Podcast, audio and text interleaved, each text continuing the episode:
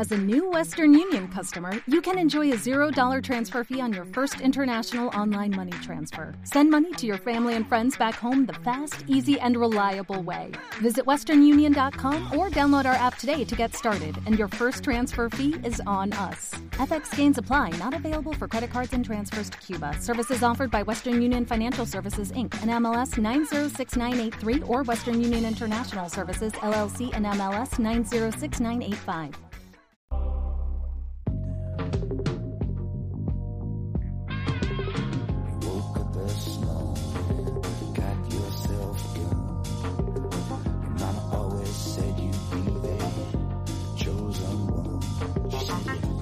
Estás escuchando Streaming, la agenda semanal de Fuera de Series. Desde que ya ha llegado el frío en otoño California, estás escuchando Streaming de Fuera de Series, el programa que semana a semana te trae todas las noticias, comentarios y curiosidades del mundo de las series de televisión. Yo soy CJ Navas y para hacer repaso de lo mejor y lo peor de los próximos siete días, los que van del 16 al 22 de septiembre del mundo de las series, me acompaña como siempre Álvaro Nieva. Álvaro, ¿cómo llevamos? ¿Ya, ya has sacado la mantita y estas cosas? Pues sí, muy triste por, por, el tema del frío, pero bueno, se compensa con buena ración de serie, que no nos da tiempo a ver todo lo que se está estrenando últimamente, pero bueno, Sex Education ya os digo que me tiene el corazoncito caliente, así que mira eso que nos llevamos. Se ha notado desde luego que vuelve a funcionar toda la maquinaria, especialmente americana, también aquí en España. Tenemos una barbaridad, luego repasaremos con Marichola Zabal, como siempre, la agenda de estrenos y es apabullante y eso es solamente las cosas nuevas que llegan. Seguimos teniendo un montón de series que se estrenan semana a semana y, lo que está por venir. Esto es una verdadera locura. Tendremos, como siempre, un poquito más adelante en el programa el Power Rankings, con la serie más vista de todos vosotros. Tendremos esas dos nuevas secciones, comentando que contaremos con el creador de Ana Tramel, el juego, que se estrenaba esta pasada o esta misma semana televisión española y nos va a contar un poquito de cómo fue eh, Roberto Santiago, el creador de la serie, el, mundo del juego y cómo fue la, idea del rodaje. Tendremos también esa sección de recomendaciones, además de las nuestras, con alguien importante. Tendremos un creador de series española al que le tenemos mucho cariño en esta casa.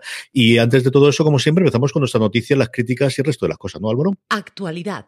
Estas son las noticias y críticas más destacadas de la semana. Sí, pero CJ, déjame esta semana que sea yo el que, el que tome la voz cantante porque, bueno, te toca hoy darnos explicaciones tanto a mí como a los seguidores de fuera de serie. Que dicho así, parece que te voy a echar la bronca o que ha hecho algo malo, pero ni mucho menos. Me explico. Tenemos noticias muy buenas desde el Conecta Ficción. Pero antes de contar lo que tú nos tienes que contar sobre el Conecta Ficción, explícanos un poco pues, en qué consiste, para quien no lo sepa, el Conecta Ficción, que se cuenta, que se cuece ahí y todas esas cosas. Pues el Conecta Ficción es un evento eh, centrado en, el, en, ficción, en series. Es la, quinta edición esta que se celebraba en, Pamplona, en Navarra. Las dos primeras, quiero recordar que se celebraron en, Santiago de Compostela, en Galicia. Y es cierto que es un evento curioso en cuanto a su formato, porque desde el principio no, no tenía idea de ser un festival, sino ser realmente un evento de concentración de la industria. Es fundamentalmente un punto de encuentro entre creadores de series o potenciales creadores, productores de series y mm, plataformas o cadenas que pueden extender las mismas. Eh, desde el principio se ha hecho mucho hincapié en hacer eh, presentaciones de proyectos que estén de distintos estados y hacer, pues eso, presentación o pitch, que al final es como llaman en el género americano, eh, y ha tenido mucha fama con el paso del tiempo porque varios de estos pitch o varias de estas propuestas iniciales se han convertido en serie después. La primera, desde luego, fue Malaca, han sido prácticamente en todas las, las ediciones, hemos tenido alguna más, y es, como os digo, un encuentro de 300 y 400. Desde la edición pasada se ha abierto más a prensa, de hecho, tuvieron la presentación de, de, de, de, Ana Tramel que comentábamos antes. El año pasado también presentaron un par de series, no tanto como puede ser en otros festivales, pero al final es un evento muy chulo de, de industria que se hace en Navarra, que siempre es una buena excusa para ir para allá. Y entonces, aquí teníamos la sorpresa, que además yo sabía, pero sabía muy poco y me fui enterando por las redes, porque CJ para esta cosa es muy reservado y va con pie de plomo hasta que las cosas van cuajando y se van solidificando. Ahora sí, cuéntanos lo más emocionante, ¿qué es esto de Agencia de Detectives Arrowgate? Que te lo tenía muy calladito. Pues Agencia de Detectives Harrogate es una ideica que, se me ocurrió a mí que desarrollé junto con Juan Galonce durante el confinamiento de hacer una serie familiar. Realmente es una propuesta de serie, de hacer una serie familiar eh, para el público infantil, pero que realmente se puede ver en familia, eso es como lo decimos nosotros, que gira alrededor de tres pequeñas investigadoras que descubren unos eh, antiguos cuadernos de su abuela fallecida y es que la abuela era muy, muy, muy seguidora de Agatha Christie y en sus ratos libres escribía eh, novelas de intriga y de, y de, y de investigación. Entonces, a partir de este encuentro y de una cosa que ocurrió, escuché a una de ellas cuando vuelven a, la casa del, del pueblo del abuelo, que es eh, que el abuelo quiere vender la casa porque no se la hace muy grande y no tiene dinero, las tres niñas viven un verano de aventuras en el que eh, tratan de ayudar al abuelo encontrando un tesoro eh, escondido que narra la, propia abuela en esas mismas novelas y luego viviendo en cada uno de los episodios, al menos ese planteamiento, distintas aventuras en ese verano mágico. Como digo, al final era una idea pues de, varias ideas que teníamos de series que eran mucho más adultas, pero esta mí surgió solo fundamentalmente en el confinamiento, ¿no? De, tener cosas que poder ver las crías, pero que puedas ver con ellas, ¿no? Que al final muchas de las cosas que ves con los niños o las ves tú o las ven ellos, pero no tienen ninguna gana de verla.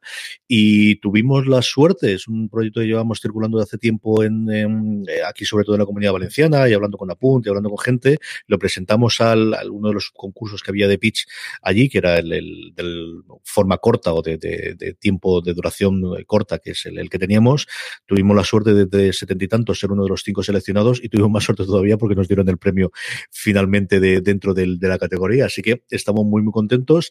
Estamos ahora viendo a ver qué posibilidades tiene el proyecto de salir adelante y de, hacerlo y hablando, pues eso, aprovechando lo que tuvimos en Conecta Ficción, de hablar con productores, hablar con cadenas y hablar con distinta gente para verla. Y muy ilusionados, porque al final, quieras que no, es un proyecto que le tenemos mucho cariño desde que lo desarrollamos y, y a ver qué ocurre con él, ¿no? Al final, una cosa es que, que, que tengas inicialmente el proyecto y que, que tenga los premios y otra cosa que se desarrolle, pero sí que tengo muy buena pinta, Loro. O sea, yo tengo mucha ilusión en que al menos pueda seguir los siguientes pasos y poder hacer alguna cosa con, con el proyecto. Sí, porque es cierto que, que, es difícil sacar adelante un proyecto, es difícil que, que, que pues eso, que pase de, de, la idea que uno tiene en la cabeza al papel y luego del papel a la pantalla ya hay un mundo, pero estáis dando muy buenos pasos y además tenéis un buen fichaje, que esto, esto sí que me sorprendió a mí. es que no nos cuenta nada para esta cosa. Uno de los, de los guionistas, pues ahora que además aquí en esta casa, ya sabéis los que no escucháis fielmente que le queremos mucho, un guionista que habéis fichado para el proyecto que se ha sumado. ¿Quién es? Cuéntanos.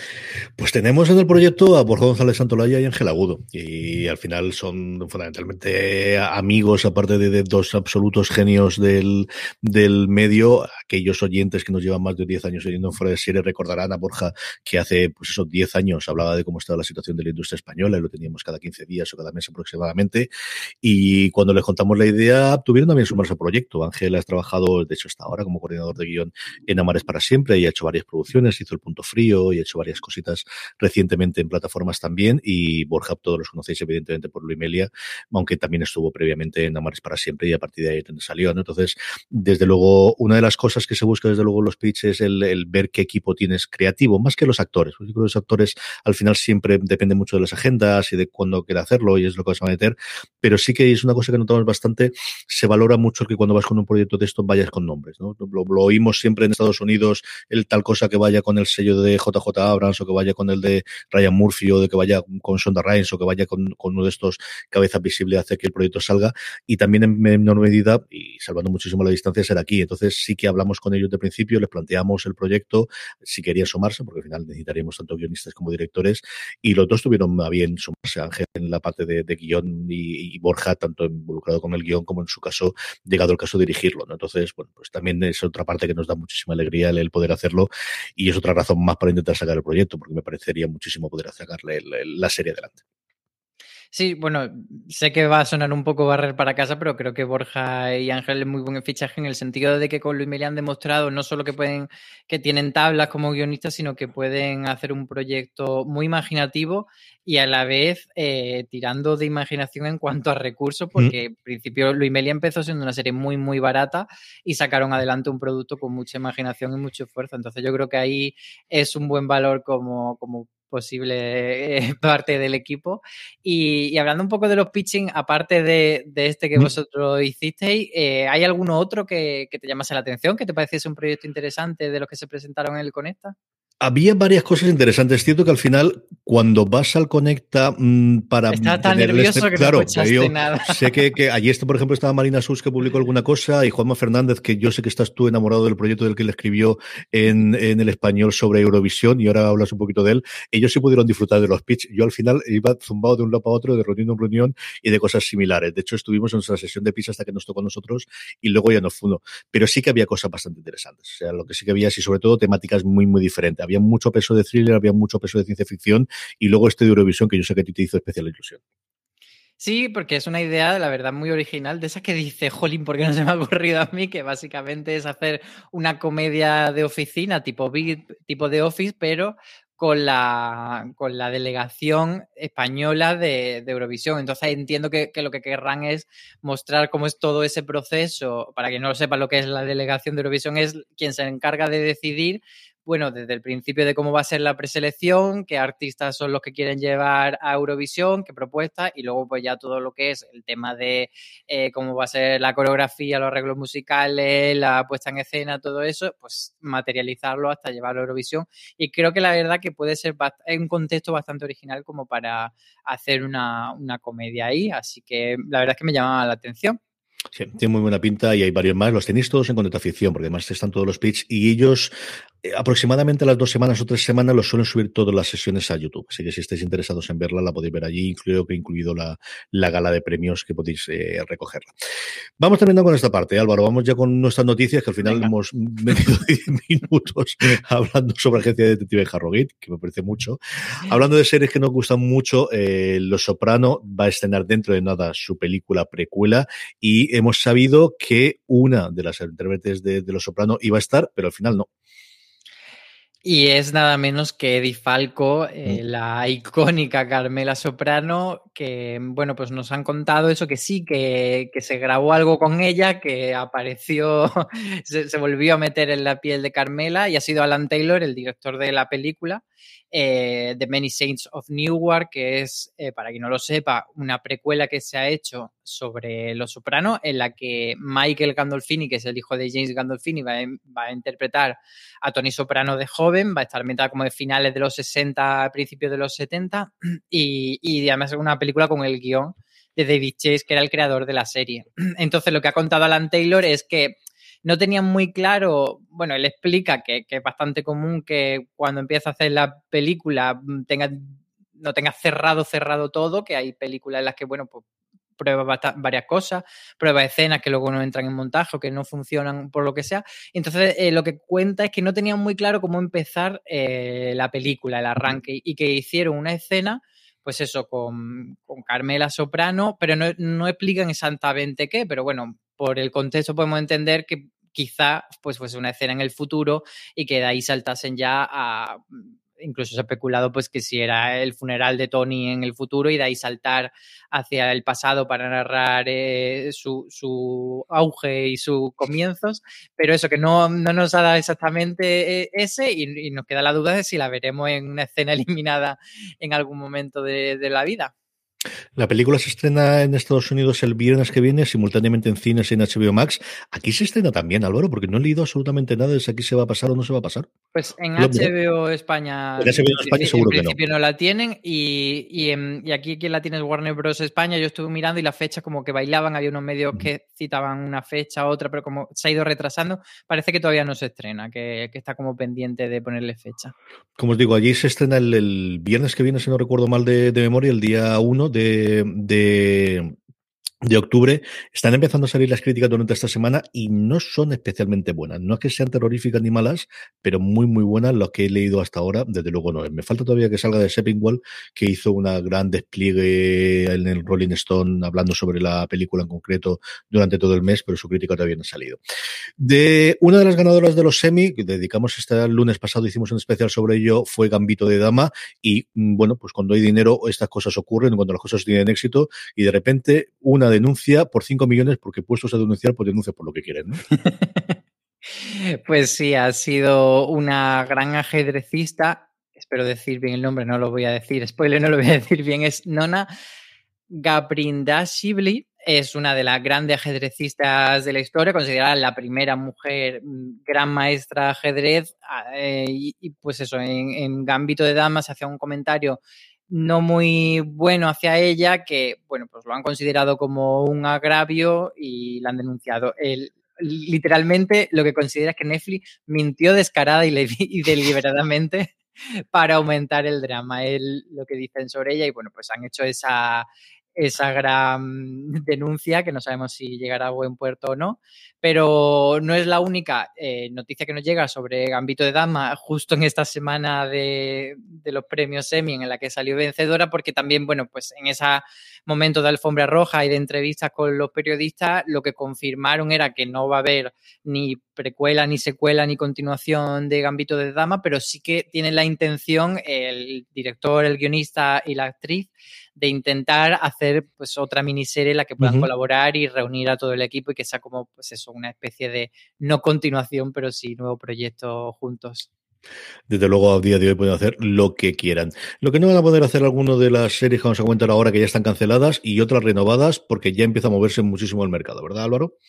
Sí, aunque esta semana ha sido tranquilita en cuanto a renovaciones y cancelaciones. En el lado negativo tenemos dos series no especialmente populares. Una de ellas es The Outpost, esa serie de medio ciencia ficción mm. del canal de CW, que aquí, si no me equivoco mal, la teníamos en Sci-Fi España y que termina tras su cuarta temporada. Y luego un estreno más o menos reciente de Netflix, que era Hit and Run, que ha tenido una única temporada y no va a continuar tampoco. Y luego en renovaciones, eh, sorprendentemente, Virgin River eh, se convierte en una de las series más longevas de Netflix actualmente, porque tras su tercera temporada eh, ha sido renovada por una temporada 4 y 5. Es, para quien no lo sepa, pues una serie, podemos calificarla como película de sobremesa de Antena 3 convertida en serie, ese espíritu de, pero no de, las películas de sobremesa, bueno, más que de las de Antena 3, que suelen ser las de los crímenes y, mi mujer me mata secretamente envenenándome, más de las de, las de televisión española que son como ese lugar feliz y ese momento de medio comedia romántica, simpática, pero con ese espíritu muy de sobremesa.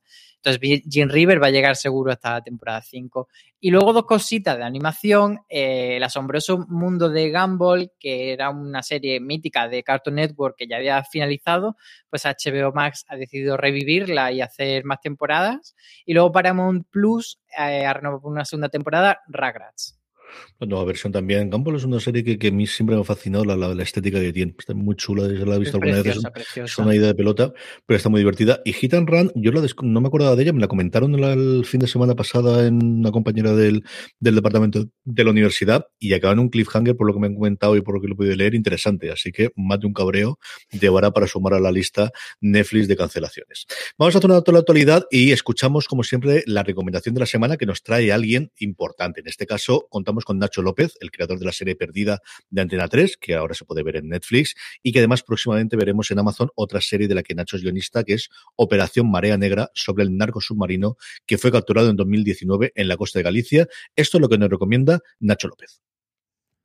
Mi recomendación es para Mero Fistam de HBO, una serie protagonizada por Kate Winslet, que está estupenda, sin maquillar y que ha ganado el Emmy a la mejor actriz con este personaje de una detective ruda y antipática de un pueblo pequeño de Pensilvania que investiga un asesinato local mientras intenta que su familia eh, no se desmorone.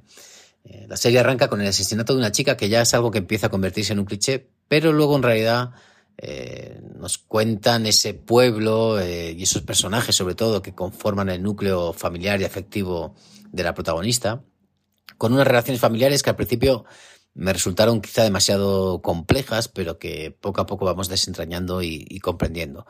A la vez avanza la investigación policial con cierto clasicismo, pero que funciona bien, con resortes narrativos bien construidos que nos llevan a ir pues sospechando de una persona o de otra hasta que nos vamos acercando hasta hacer verdadero culpable.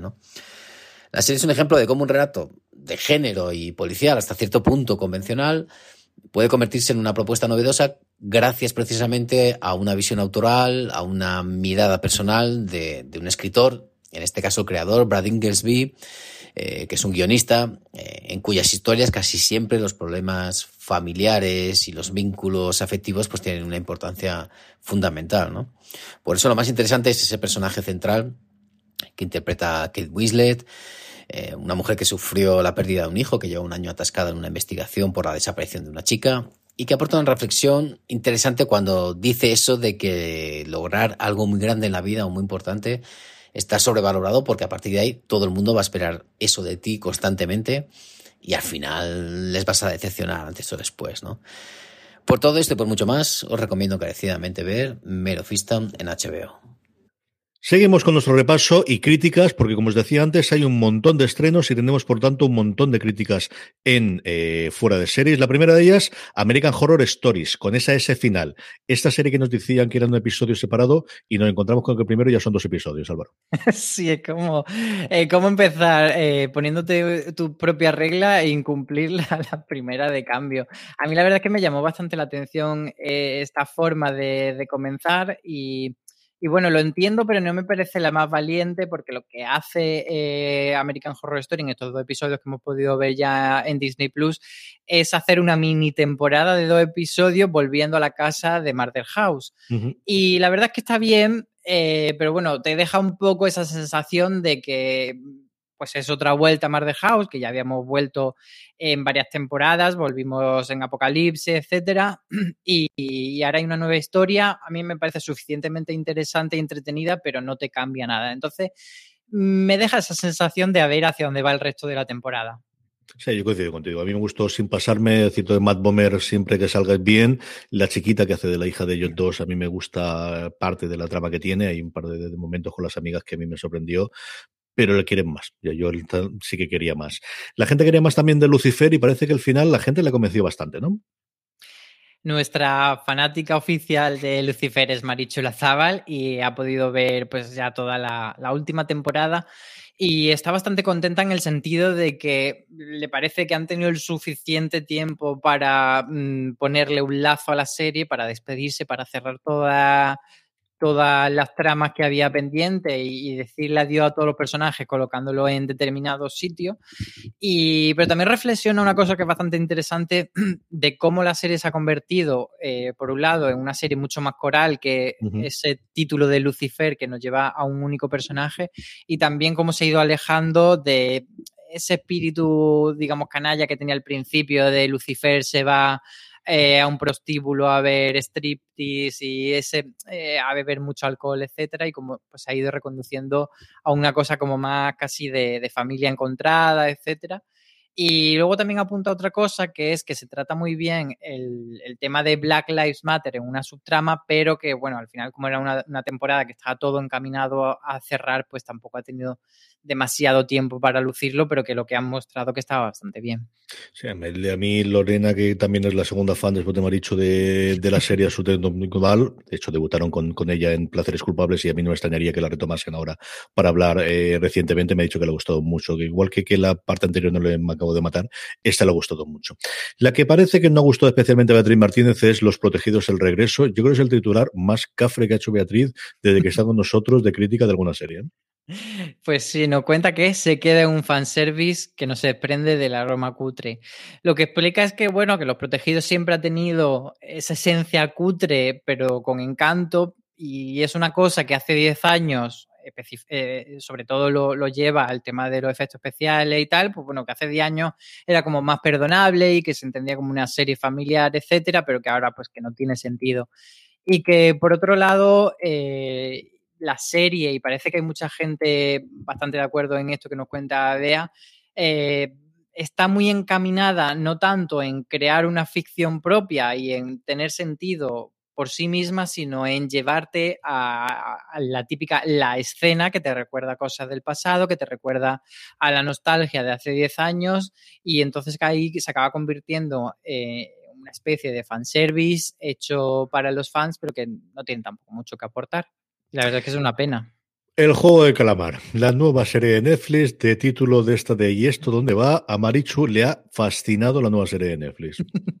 Sí, le ha gustado bastante y, explica una cosa que yo creo que, que es bastante, eh, bueno, que, la gente lo tiene que tener en mente a la hora de, de ver la serie, que además es lo que a mí me pasó y es que al ser una serie coreana es rara como ella dice, es rara para los estándares occidentales. Y es real porque lleva como unos tiempos mucho más lentos, sobre todo el primer episodio. Al final tú sabes un poco cuál es la premisa y tarda bastante en llegar hasta esa premisa, hasta, hasta ese juego del calamar que te anuncia el título, que es una especie, pues eso, de, juegos infantiles que se convierten en una cosa macabra organizado por no se sabe quién, luego ya te lo van explicando, pero que ponen en juego la vida de, de quienes participan a cambio de un posible premio eh, metálico eh, bastante jugoso. Eh, entonces, lo que tiene esta serie, pues es ese hándicap de adaptarte como espectador a un nuevo tipo de, de, forma, de una nueva forma de narrar, o sobre todo al tempo, que es un poco más lento de lo que estamos acostumbrados y que quizás a una serie eh, británica o española uh -huh. le pediríamos que fuese mucho más al turrón al principio. Pero bueno, la gente la está gozando muchísimo se está viendo un montón y nosotros lo estamos notando. Españolas y británicas son las dos que nos faltan por terminar. La primera de ellas, Ana Tramel el juego, se estrenaba el lunes en televisión española. Tú la pudiste ver en su momento en Vitoria anticipada. Álvaro, ¿qué tal está la serie de Maribel Verdú? Pues a mí me parece que tiene, mm, bueno, un aspecto negativo que es como que no acaba de definirse su formato bien, tiene cosas en el primer episodio que chirrían un poco, porque, por ejemplo, el personaje de, Ana Tramel te lo presentan con una voz en off que de, Maribel Verdú que luego no vuelve, luego sí que hay otras voces en off que narran cosas, incluso con infografía, cuando le apetece contarlas, pero no, no tiene como una consistencia en cuanto a lo visual, en cuanto a la propuesta artística y además en cuanto a fotografía y, y, a, y a dirección es bastante anodina, que me parece un poco una pena, pero luego tiene cosas que yo considero que, que, juegan a su favor y una de ellas es que es muy ágil y entonces consigue que, que eso que te, que te, da como más pereza o que te resulta más anodino, eh, pues lo puedas pasar un poco por alto. Luego tiene buenas interpretaciones, que a mí me gusta mucho Israel Elejalde, que es uno de los grandes actores que mucho lo descubrimos en Veneno, pero que llevaba mucho tiempo haciendo teatro y que ahora está también en Madres Paralela y de repente es el hombre del momento. Y luego, por otro lado, eh, que, el creador se metió muy de lleno, luego lo, lo escucharemos además de su propia voz en el mundo de, del juego y se nota que eh, bueno, que la serie está construida en torno a una documentación y a un conocimiento sobre el tema de, del mundo del juego, que no es el típico cliché de visto tres películas americanas y me he hecho mi propia serie. Entonces, ahí, ahí sí que se nota que hay un pozo de verdad y eso le favorece mucho. Y la última análisis, la última crítica que tenemos de la semana es la nueva sensación británica, Vigil, aquí con el subtítulo de Conspiración Nuclear en su estreno en Movistar Plus, estrena todos los lunes, en mi nueva serie de los lunes y también parece la de Marichu Lazabal. Si además esto de conspiración nuclear lo tendrían que decir como en las, como en las cabeceras de antes que te lo gritaban, Verónica Mars, pues igual, conspiración nuclear. Eh, bueno, es una serie que, que está arrasando en, esta, en, en, Estados Unidos, no, en Reino Unido, que es donde se está emitiendo, la BBC que la emite y, y de verdad que allí está la gente, pues yo creo que con un fenómeno casi como cuando Bodyguard y estas series uh -huh. que de repente para todo el país y están todos centrados en ella, pues eh, sobre todo es, tiene a Suran Jones, que es eh, la actriz que nos enamoró a todos, o bien en Doctora Foster o en Gentleman Jack, y a Ross Leslie, que es, bueno, nuestra Ygritte de Juego de Tronos, pero que también la hemos visto en The Good, Fight. Entonces son dos mujeres encerradas en un submarino eh, intentando resolver un caso de que aparece que es un caso criminal bastante sencillo y luego pues hay como nos spoilea un poco ese subtítulo, una conspiración nuclear, y ahí se va desentrañando toda la trama. ¿Tú qué, qué, nos cuentas de esto? A mí me ha gustado mucho. O sea, lo que tenemos es Suran por una circunstancia que es el primer episodio, que es que aparece una persona muerta dentro del submarino y el submarino está lo suficientemente cerca de la costa británica para que sea considerado un caso que tiene que investigar el, la policía, porque si estuviesen más metido en mar sería directamente cosas de, de la Armada eso es lo que nos venden, y la meten a ella, y Ross Leslie que se queda investigando en tierra. Entonces, tiene el problema de que no se pueden comunicar entre sí porque el submarino es un submarino nuclear. Dentro de los cuatro, creo que hay cuatro lo que ellos comentan, que siempre está uno en patrulla y que no pueden comunicar porque en el momento que comunican dan el lugar. Sí pueden recibir comunicaciones porque eso no es problema, pero en el momento que, que dan o que emiten algo, eso daría su posición y eso quieren evitarlo a toda costa. Y parecía que íbamos a tener una trama relativamente compacta, pero vamos a ir a jugar a mucho, muy bodyguard, mucho giro de guion de final de cada episodio tener de algo distinto. El primero era muy de presentación de los personajes, el segundo amplía un poquito en el abanico, tanto dentro del submarino como fuera. Es complicado seguir los, nombres de los personajes, pero yo creo que en el segundo episodio empezamos a verlo más o menos, y luego la investigación que se hace fuera de qué está ocurriendo o qué podía haber y esa parte que pueda ser de la conspiración nuclear. A mí me está gustando muchísimo. O sea, funciona muy bien. La idea de tener la claustrofobia, el personaje de Soran Jones también tiene un trauma de previo, mm, algo relacionado que le afecta desde el primer episodio, especialmente del segundo. Si no lo habéis visto, poneros el primero. Vale mucho, mucho la pena. A mí me está gustando muchísimo y la tenéis en Movistar Plus en episodio todos los lunes. Dos o tres cositas que nos falta comentar. Una es sobre los datos de consumo que publicamos la semana pasada. Este tira y afloja que tenemos continuamente entre si las plataformas dan los datos, no los dan eh, o, qué ocurre con todo ello, Álvaro. Pues las plataformas siguen sin dar datos, pero GECA, la consultora audiovisual, hizo una presentación precisamente en el Conecta Fiction que hablábamos antes y estuvo Luis Aceituno allí y nos contaba, bueno, tres grandes titulares que dieron eh, de datos extraídos, por un lado por el barómetro OTT que hace GECA, que es una encuesta trimestral sobre la plataforma de streaming y luego sobre otro estudio que hicieron eh, diferente.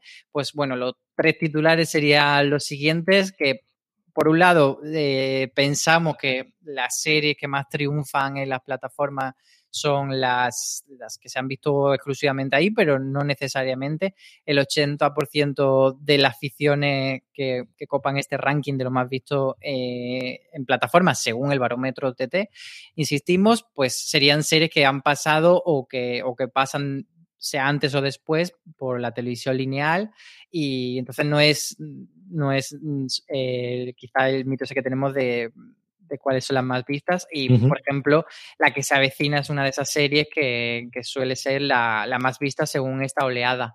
Eh, luego también nos cuentan que el, según, bueno, pues el 75,8% de los encuestados ven las series en versión doblada y entonces se desmonta quizá un poco el mito de que, de que todos las vemos en versión original con subtítulos. Y, y luego el tercer titular sería que las plataformas eh, respecto a, cuál es el volumen de, producción de, las plataformas. Y es que España es el país con mayor porcentaje de originales eh, de plataforma en relación a toda su producción nacional generada en un año. Es decir, en, en el año 2000 eh, pues eh, de todas las series españolas que se hicieron, eh, un 76% de las españolas eran destinadas para las plataformas, que es un número muy, muy alto.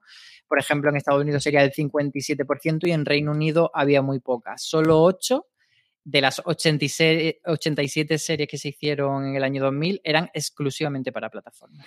Aquí se ha notado muchísimo todo el tema de, Mediaset, la, la, incorporación de las series eh, internacionales, especialmente turcas de Antena 3 y que Televisión Española al final pues tiene lo hueco que tiene, es que no hay más y las cadenas de pago han ido produciendo poquito a poco, pero, pero se ha acabado y ya estamos viendo cómo TNT, la producción se está yendo a HBO Max y exactamente igual, el futuro clarísimamente es de las plataformas. Hablando de plataformas, antes lo comentábamos Álvaro, como Netflix se lo carga todo eh, a la segunda o la tercera temporada y tú haces un artículo reivindicando el que a las series hay que darle un poquito más de vida y si no, que vean Sex Education. Sí, eh, me estaba gustando muchísimo la tercera temporada de Sex Education, que además estoy intentando dosificármela lo más posible porque la estoy eh, disfrutando muchísimo. Y entonces, pues quería hablar de, este tema, de, darme cuenta viendo esta temporada cómo personajes y, tramas que se quedaban esbozadas en temporadas anteriores de repente tienen mucho espacio. Voy a hablar, por supuesto, sin spoiler, pero para quien, quien sepa, pues Adam o Michael son ejemplos, o Ruby, de personajes que eran prácticamente fondo o que eran un cliché o que tenían como una función muy concreta en, la trama de ser el malo o de ser la, chica mala, la chica superficial y de repente la serie lo coge y les va dando una dimensión nueva. Y también eh, con trama, eh, pues hay una trama relacionada a alguna agresión sexual en la segunda temporada que se cierra de una forma muy bonita, pero también como muy simple. Y entonces en la tercera temporada dicen, vale, vamos a desarrollar cómo esto en realidad tiene un proceso mucho más largo y es una cosa que, que es con la que hay que trabajar a largo plazo. Entonces me parece que esta tercera temporada demuestra que hay muchas series de Netflix que si le hubiesen dado margen para crecer, se habrían convertido en grande obra y se quedaron pues ahí en, la estacada. Ya sabéis que yo siempre reivindico de día a día, pero mm, quizá hablaría incluso más de Todo es una mierda, que es una serie que tuvo una temporada 1 que no era la bomba, pero era bastante decente y creo que en la segunda temporada habría funcionado muy bien. O Tuca y Bertie, esa serie de animación mm. que no le dieron tiempo a crecer, por ejemplo. Eh, sí, que luego rescataron en, Estados Unidos y falta por estrenar la segunda temporada. Un par de cositas para terminar el bloque. La primera noticia triste. Todas las semanas tenemos desgraciadamente fallecimientos y uno inesperado. De nuevo, Willy Garson, el conocidísimo como Stanford Platch en Sexo en Nueva York, nos ha dejado, nos ha dejado víctima del cáncer con 57 años y dentro de lo que sabemos es que estaba rodando la, secuela de la serie, del I Just Like That, hasta hace apenas unos días. Eh, sí, HBO Max por ahora no ha confirmado, mm, no ha entrado a dar detalles de si había ya grabado escenas, qué va a pasar con la serie, etcétera. Se queda un poco ahí la duda porque la serie sí que está ya mm, medianamente en proceso. De hecho, Hace unos días HBO más sacó una promo en la que vimos imágenes de muy breves, pero la vimos de esta continuación de Sexo en Nueva York. Y nada, pues hay que decir adiós a, este actor que además de Sexo en Nueva York, pues le hemos visto además con, personajes recurrentes pues en Hawaii Five-O o en, también en El ladrón de guante blanco, en mm. White Collar, tuvo también un personaje recurrente. Y pues nada, es una pena tener que despedirle. Y por último, un poquito de follow-up y de continuación, y es que... Eh, eh, hablábamos hace un par de semanas de la serie sobre La Palma que estaba en proyecto, de que contabas en proyecto. A mí, después Javier Suárez, el comandante de aquí, me dijo, Carlos, que las cosas no están nada sencillas, nada por aquí, que estamos a, nivel nacional no está saliendo, pero aquí están diciendo que hay un montón de terremotos. Madre mía, lo que cambia dos semanas en La Palma, ¿eh, Álvaro? Sí, y además es una situación que no se sabe cuánto va a durar, si, si va a ser una cuestión de semanas o de meses, y, y ahí sigue estamos todos muy atentos a, esto, pero es verdad, como tú dices, que, es curioso que lo comentábamos hace poco cuando hablábamos del festival Series Manía, había un proyecto de serie que se llamaba precisamente La Palma y que, que su detonante de la trama era una erupción en, en La Palma. Entonces no sabemos si de repente esta noticia va a revalorizar este proyecto y se van a, a interesar la plataforma para que cuando se calme la situación de La Palma poder entrar a producir o, todo lo contrario, de repente van a considerar que no es nada apropiado y, y van a morir, pero bueno, estas cosas que pasan respecto a la ficción y la realidad.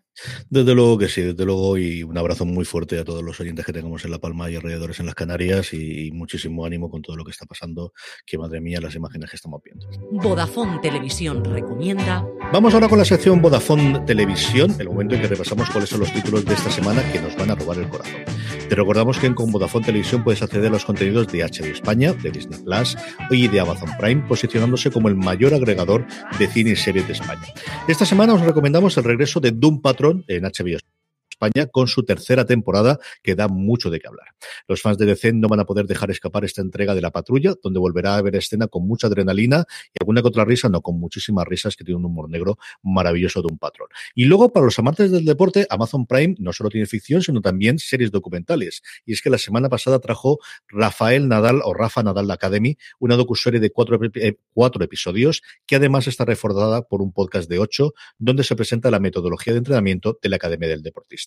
Además de estas cosas, ¿qué más me dejó Álvaro? Pues Disney Plus estrena esta semana The Great North, que es una sitcom de animación adulta que ya ha sido además renovada por una tercera temporada y que narra la vida de la familia Tobin en Alaska. Está creada por tres guionistas y dos de ellas vienen de Bob's Burger y la otra de Historias Corrientes, así que eso me parece a mí una buena garantía. Es comedia y animación, que es una pareja que ya sabemos que puede funcionar muy bien, así que estaremos atentos a ver qué, qué pinta tiene. En Vodafone Televisión encontraréis estas series y mucho más, además de HBO España, Disney Plus y Amazon Prime. Vamos ya con las preguntas de los oyentes. Álvaro, Antonio Juan nos decía, hola chavales, disfruto muchísimo de vuestros podcasts. Quisiera saber si tenéis alguna noticia oficial de la tercera temporada de The Mandalorian. ¿Han comenzado con el rodaje? ¿Creéis que a principios de 2022 la podremos ver? Gracias. Pues a principio de 2022 tiene pinta de que no. Eh, parecía que iba a venir antes de Mandalorian, pero lo último que sabemos es que dijeron que no iban a comenzar a rodar hasta que Pedro Pascal estuviese liberado de su otro compromiso laboral, que es The Last of Us, la serie de HBO que adapta, adapta, el videojuego famoso. Entonces, eh, siguen rodando todavía The Last of Us, así que parece que todavía no empiezan a rodar de Mandalorian.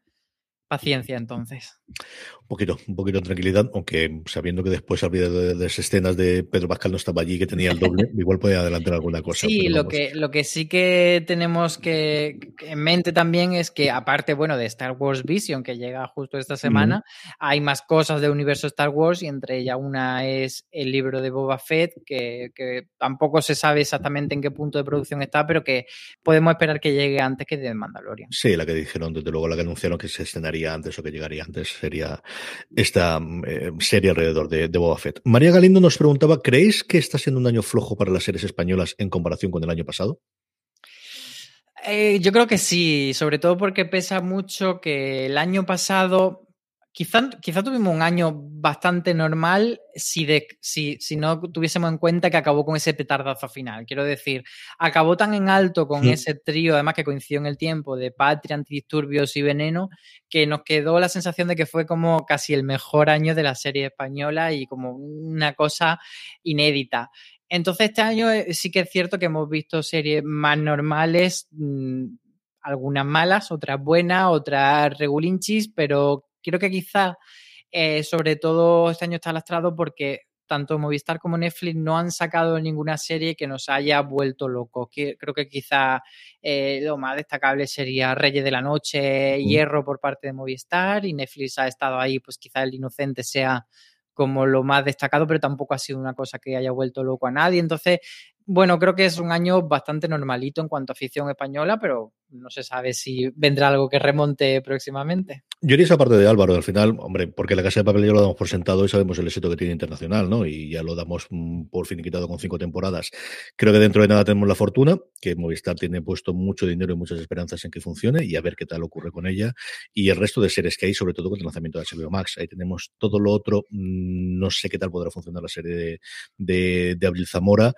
Mm, Venga Juan no deja de ser la tercera temporada, pero quizás el estreno en, en, en HBO le habrá muchísima gente que previamente en TNT no lo podría haber visto y alguna otra eh, producción que tengamos. A ver cómo acaba el año, sobre todo con la fortuna. Yo creo que lo que tenemos aquí de buenas a primeras es qué tal le funciona la serie Movistar Plus y, y qué tal funciona la maquinaria de marketing, porque creo que vamos a tener barcos y fortuna, por, vamos hasta la sopa, ¿no, Álvaro?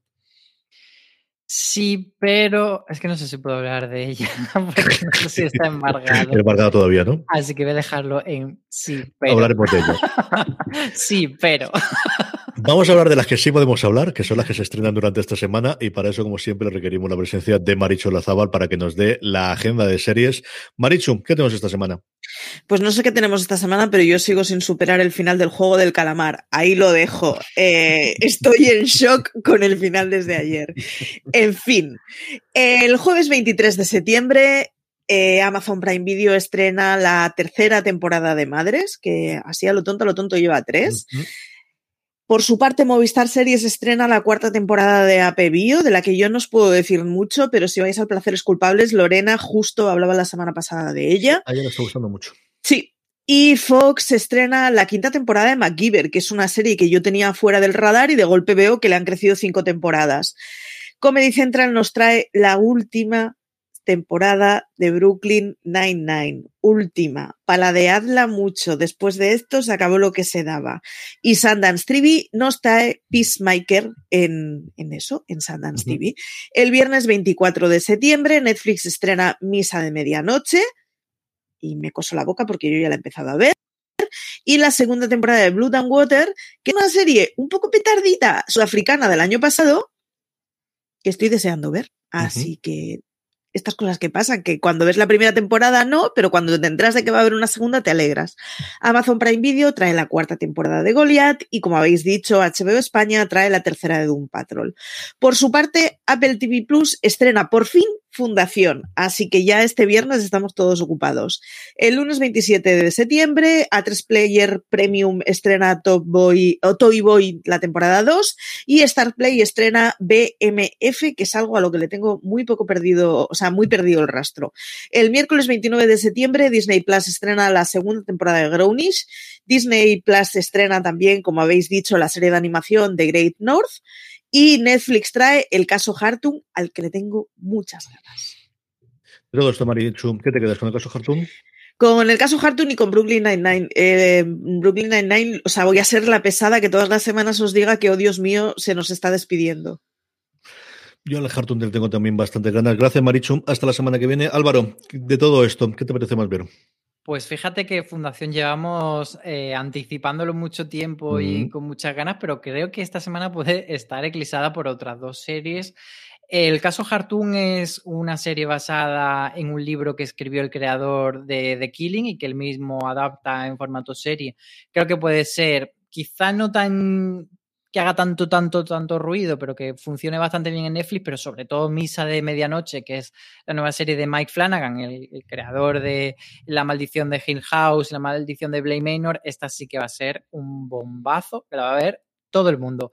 Así que yo os digo, si queréis estar en la conversación seriéfila, este fin de semana es la que tenéis que ver, Misa de Medianoche. Eh, tiene una pinta el tráiler espectacular. Hemos visto nosotros la, demanda que hay y Fundación estrena con dos episodios de Apple TV Plus y no puedo decir nada más. Así que espectaculares. Pues, pues ya habéis visto el tráiler, lo espectacular que es. Y el dinero se han gastado todo el del mundo y aquí tienen plan para siete años, al menos lo decía Steven Goyer, que es la parte que a mí menos me atrae de toda la serie porque no me acaba de matar nunca las cosas que hace este hombre bueno, es el gran estreno de luego de Apple TV Plus después de, tener la gloria con Ted Lasso cuando menos lo esperaba y que la gente se esté sumando al carro de The Morning Show en su segunda temporada después de las leches que le dieron en la primera temporada. Así que. Power Rankings las series más vistas por los oyentes de fuera de series. Poquito a poco.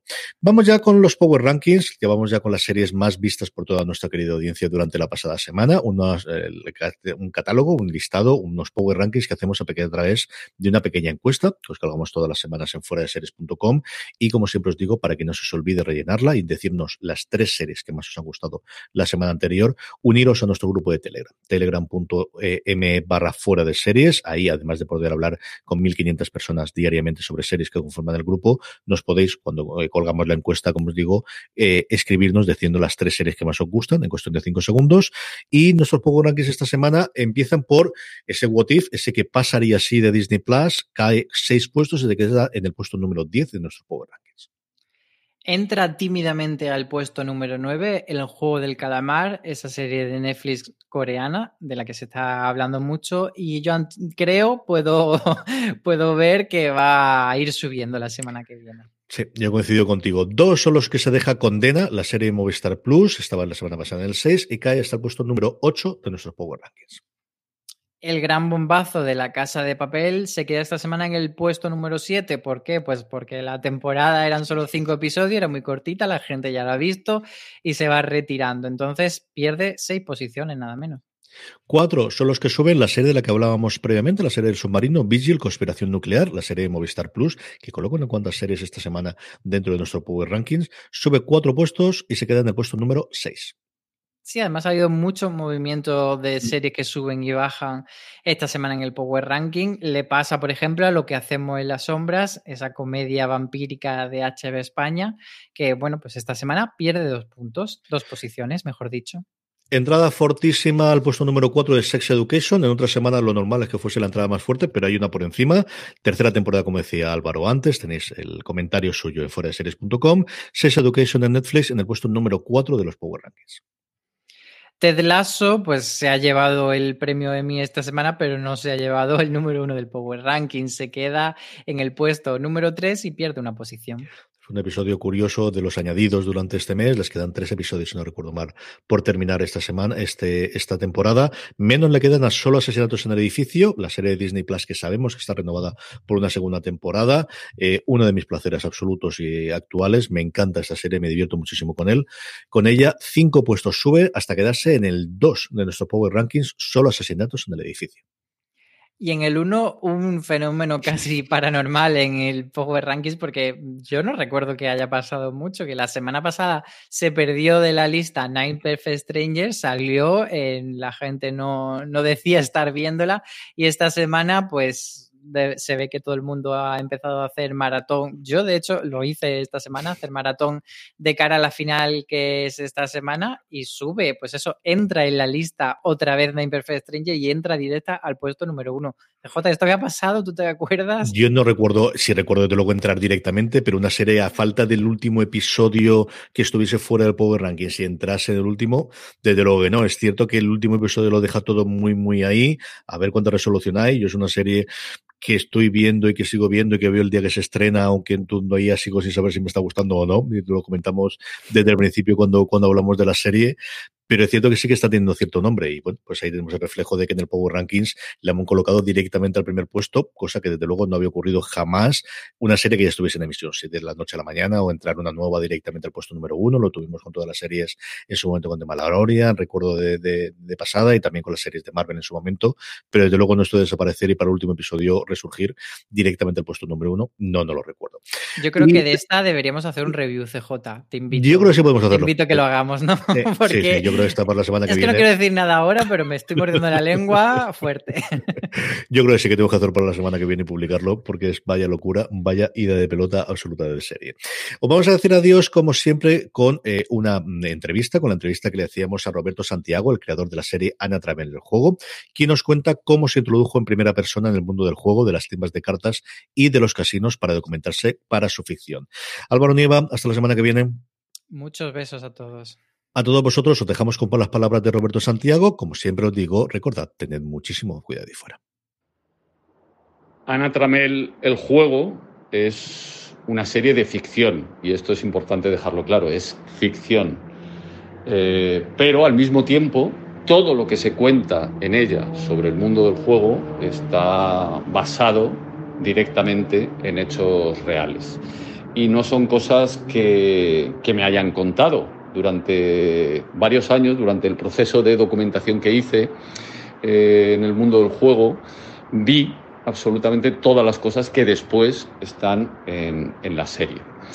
Fue una inmersión, eh, bueno, pues muy profunda, tanto en el juego legal como en el ilegal, en los casinos, casas de apuestas, casas deportivas, en las timbas clandestinas, que parece que suena algo muy peliculero, pero existen y tanto que existen y hay muchísimas.